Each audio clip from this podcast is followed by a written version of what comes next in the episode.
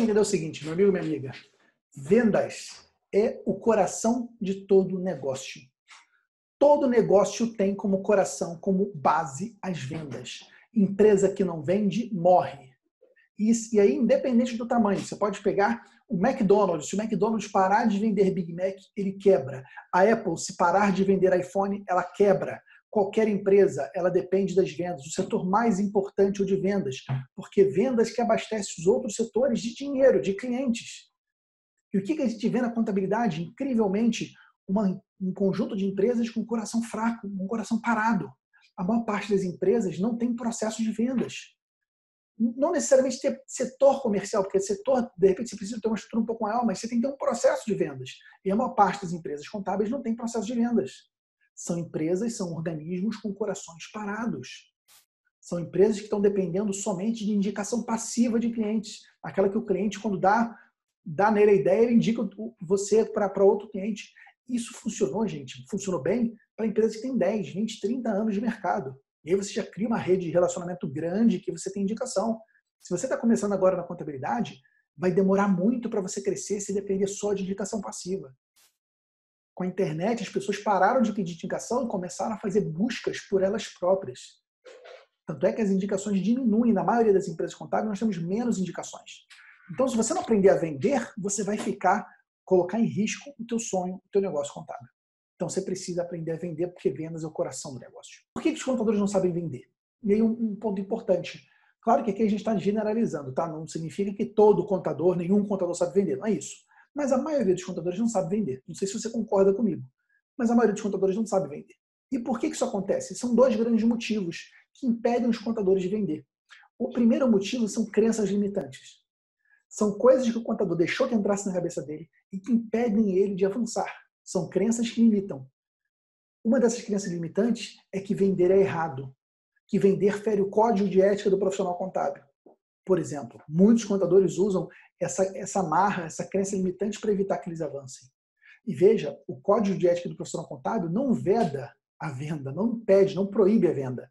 O que ele veda é que você denigra a imagem do seu colega contador para você vender é que você difame a imagem dele. E olha, se for para isso, nem precisava do código. A própria Bíblia já falava isso. Você não precisa falar mal do amiguinho para você conseguir é, se valorizar.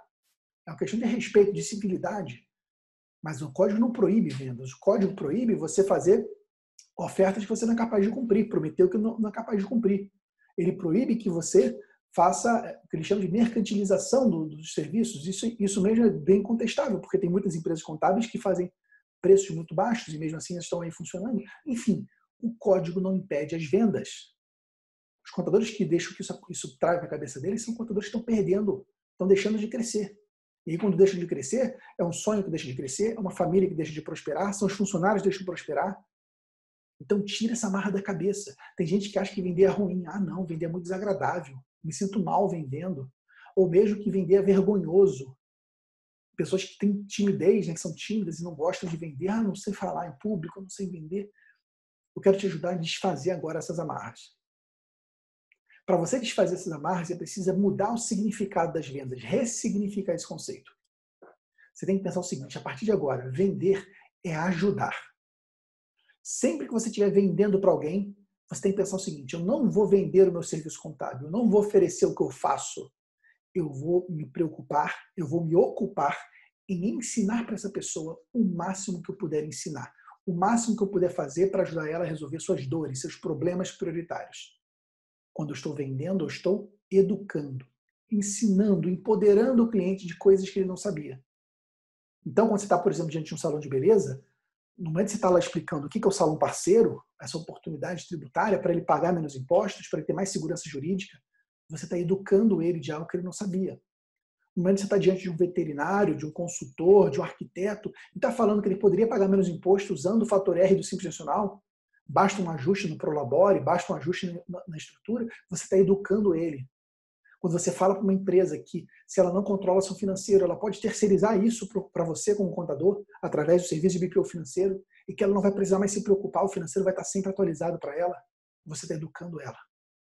Lembra, vender é ajudar, vender é ensinar. Você está educando o teu cliente para uma oportunidade que ele não está vendo, ou uma ameaça que ele também não está vendo. Você está preparando ele melhor. E quando você faz isso, o resultado vem.